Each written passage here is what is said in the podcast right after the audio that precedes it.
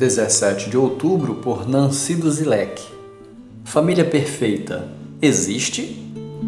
Se não for o Senhor o construtor da casa, será inútil trabalhar na construção. Se não é o Senhor que vigia a cidade, será inútil a sentinela montar guarda. Será inútil levantar cedo e dormir tarde, trabalhando arduamente por alimento. Salmo 127, versos 1 e 2. Família e igreja são duas instituições divinas e que por isso mesmo são atacadas pelo inimigo. A primeira é a família humana, a segunda, espiritual. Ambas com normas e diretrizes dadas por Deus para o bem de todos. Uma boa notícia é que não existem famílias perfeitas, nem iguais à sua.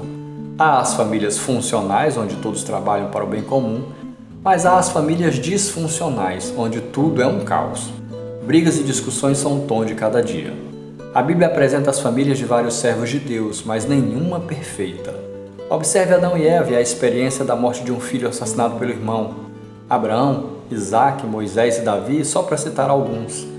Essas famílias mostram que todas têm problemas, mas o importante é saber que os problemas existem e temos um Deus que nos ajuda a vencê-los.